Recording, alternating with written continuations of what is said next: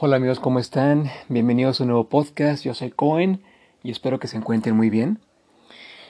El día de hoy tenemos un tema muy interesante, el cual es el aceite de coco.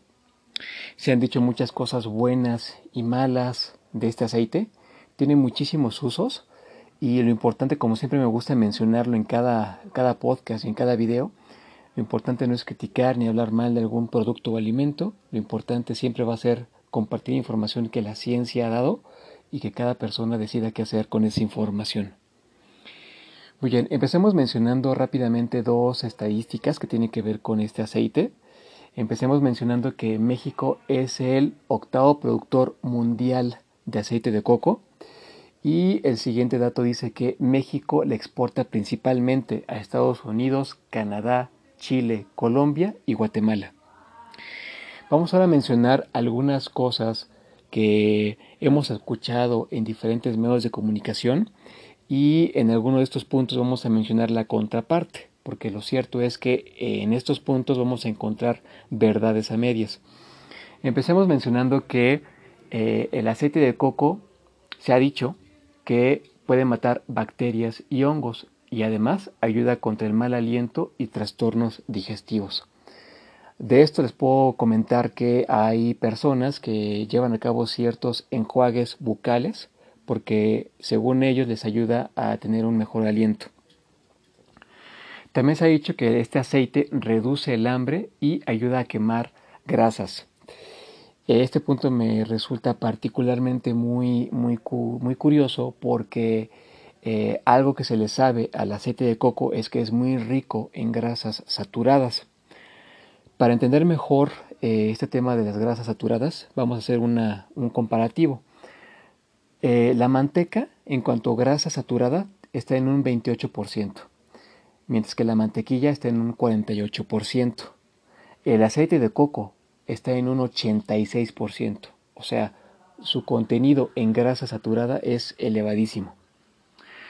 También se dice que el aceite, este aceite de coco, protege la piel y el cabello.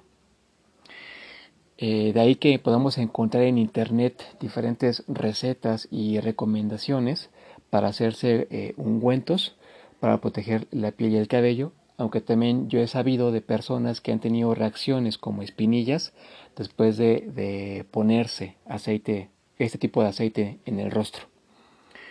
Por último, también se ha dicho que eh, este aceite ayuda a elevar el colesterol bueno esto, por ejemplo, es una verdad a medias porque sí eleva el colesterol bueno, pero también eleva el colesterol malo. De hecho, es mayor el porcentaje de colesterol malo que el del bueno. Muy bien, ahora mencionemos lo que han dicho algunos institutos de salud de nuestro país. Empezamos por el Instituto Nacional de Nutrición, el cual ubica al aceite de coco en la zona roja como un alimento de alta peligrosidad, en donde también encontramos productos o alimentos, entre comillas, como los refrescos, como los pastelitos, como embutidos, etc.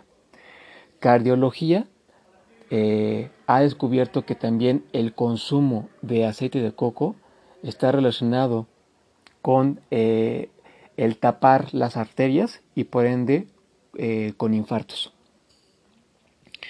Por último, Cancerología también ha descubierto que el consumo de este aceite eh, provoca o ayuda a la aparición de diferentes tipos de cáncer. Por si fuera poco, también está relacionado el consumo de este aceite con obesidad y sobrepeso. Ante todo esto, uno podría preguntarse al final qué es lo que podríamos consumir si muchos estábamos acostumbrados a hacer, eh, a cocinar con aceite de coco. Yo antes, se los comparto esto, yo antes cocinado con aceite de coco, pero ahora ocupo el aceite de aguacate.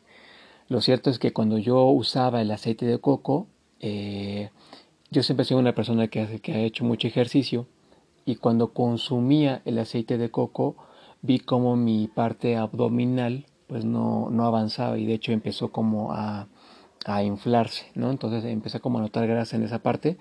Cuando cambié de aceite y empecé a, cocinar mis alimentos con aceite de aguacate. Eh, fue entonces cuando noté eh, que mi cuerpo se, se, empezaba a, a, ver distinto y yo también empecé a sentirme distinto. Distinto, la verdad es que mucho mejor.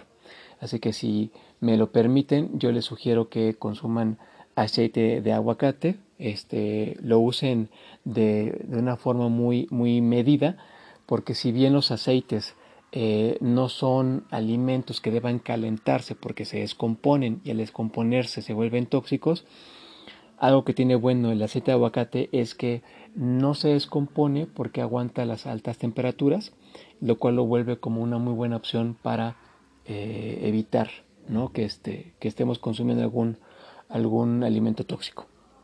Pues muy bien, simplemente esto era lo que yo deseaba compartirles el día de hoy. Muchísimas gracias por sus eh, por su atención, por su preferencia.